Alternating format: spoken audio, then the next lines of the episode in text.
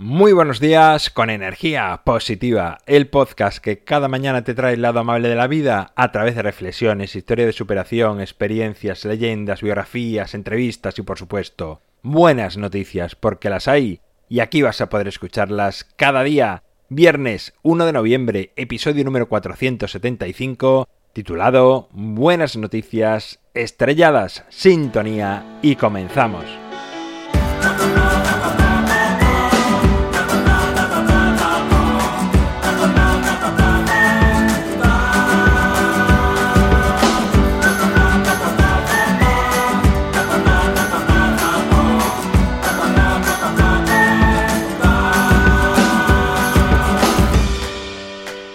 Buenos días, ya es viernes, último día de la semana y primer día del mes de noviembre. Ya es 1 de noviembre, comenzamos un nuevo mes, el penúltimo de este año 2019. Es festivo en algunos lugares, aquí en España lo es, así que disfruta de este día, aquí en Energía Positiva, da igual que sea festivo o no, de lunes a viernes siempre contigo. Vamos ya con las buenas noticias de esta semana.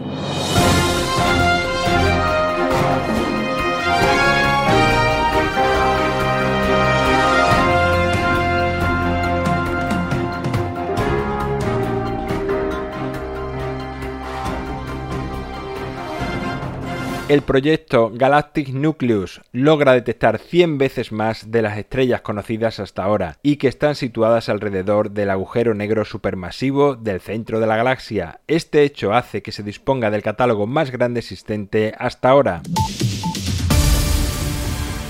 Desde 2007, la Organización Mundial de la Salud creó un programa con el objetivo de extender por todo el mundo una red de ciudades que se sumen al proyecto Ciudades Amigables para los Mayores. 12 años después del inicio, el programa es todo un éxito y varias ciudades de distintos lugares del mundo están adaptando las ciudades para sumarse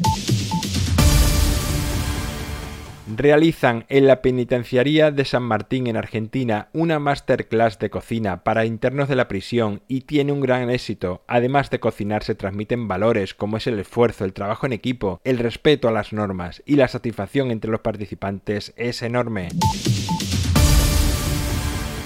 Científicos descubren que los ríos glaciares absorben el carbono más rápido que los grandes bosques, incluso más rápido que la selva de la Amazonia. Este descubrimiento ha sido toda una sorpresa, pues hasta ahora se consideraba los ríos glaciares como una fuente de emisión de carbono. María José Romero es una mujer de una aldea de Huelva que recaudó 17.000 euros y los ha donado a dos asociaciones contra el cáncer tras el fallecimiento de su hijo por esta enfermedad y que así puede investigarse más aún. Gesto de gran interés al de María José, que además se da la circunstancia que se encuentra desempleada.